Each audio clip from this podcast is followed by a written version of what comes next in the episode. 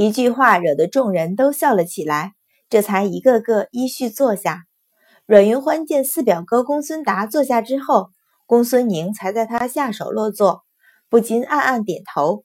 这等礼节无关乎出生尊卑，却是大家子里的长幼有序。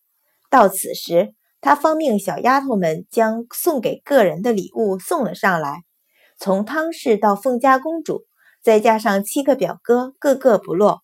汤氏也倒罢了，凤家公主闻说也有自己的礼物，脸上露出一抹意外，跟着便浅笑道谢。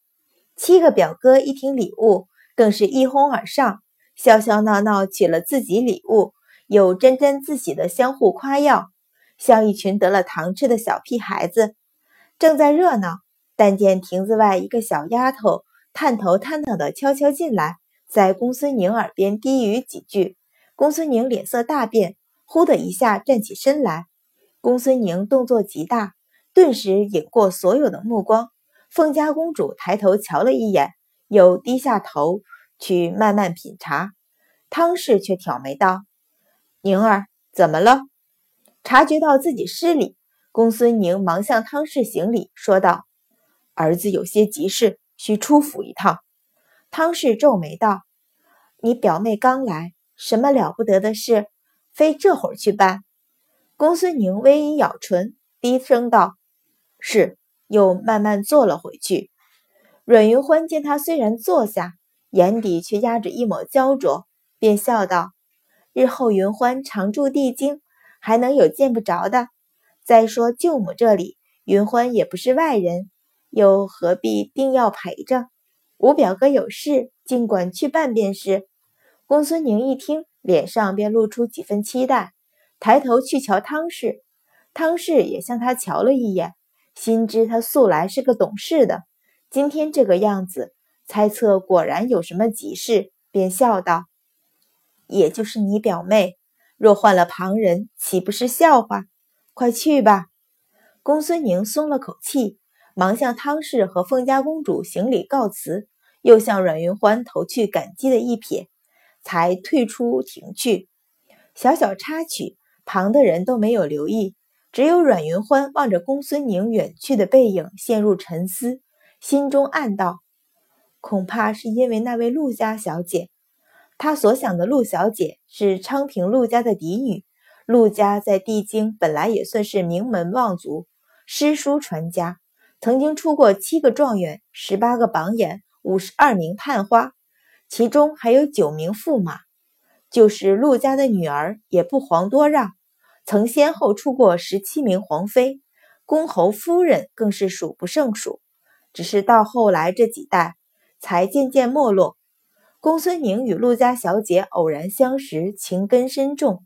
只是陆家为了重振门庭，又岂会将嫡女嫁给一个庶子？再者，明年就是朝廷选秀之年。陆家小姐及笄还不议亲，恐怕也是为此。上一世，陆家小姐另嫁他人，公孙宁到二十五岁身亡，至死未娶。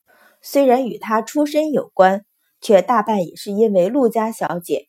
而这一世，阮云欢向凤家公主望去一眼，心中暗暗盘算，要如何才能相助公孙宁如愿。更要如何扭转前世的命运，令他不会为自己惨死？在静安侯府用过午膳，几位表哥各自去忙，阮云欢陪着汤氏歇过午觉，饮过茶，才闻公孙明远打发身边的小厮来回，说是皇上留了侯爷议事，还不知要多久才回。阮云欢见此，便辞过汤氏，打道回府。刚一进府门，有阮一鸣身边的小厮名唤桂儿的迎了上来，说道：“大小姐，老爷请大小姐一回来便去书房。”阮云欢挑眉说道：“知道了，在这家里，府里的事都由秦氏做主，自己不过一个闲人，实在猜不透阮一鸣唤自己何事，当下也不多问，吩咐红莲带着小丫头先回。”自己只带着白勺向书房去，拐进偏院，就听到大开的书房内传出秦氏欢快的笑声。门口守着的小厮回道：“老爷夫人大小姐回来了。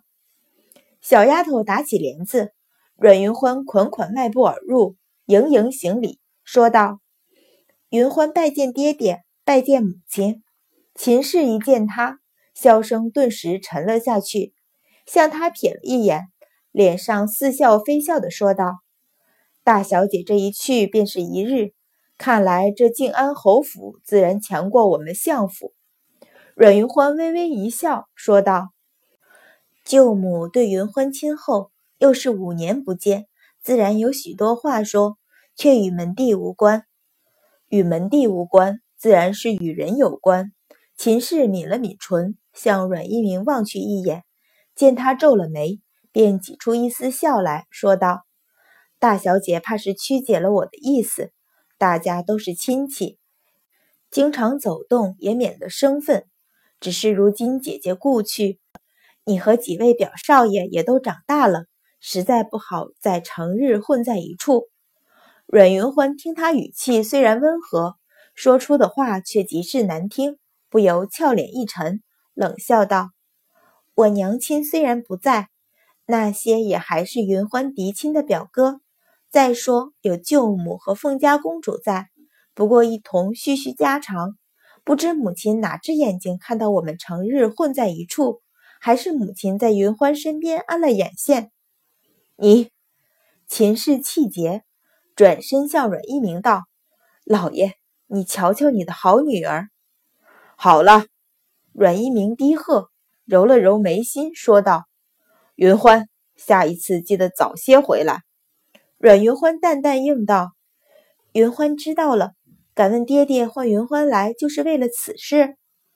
阮一鸣见他眉目瞬间清冷，心中微觉一滞，向秦氏瞧了一眼，缓了口气道：“再过三日是你外祖母的寿辰，刚刚建安侯府送了帖子来，特意请你同去。”阮云欢听到“建安侯府”四字，便不由皱了皱眉头。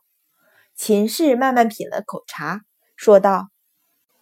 云欢，不管你和静安侯府有多亲近，如今建安侯府才是你正经的外祖家，莫要思量差了。阮云欢心中怒火中烧，冷冷地瞧着他，一双波光潋滟的眸子霎时间寒冷如冰，淡淡道：“母亲这话，云欢不知是何道理。云欢又不是妾室所生，怎么建安侯府成了云欢正经的外祖家？”这思量差了的，恐怕不是云欢，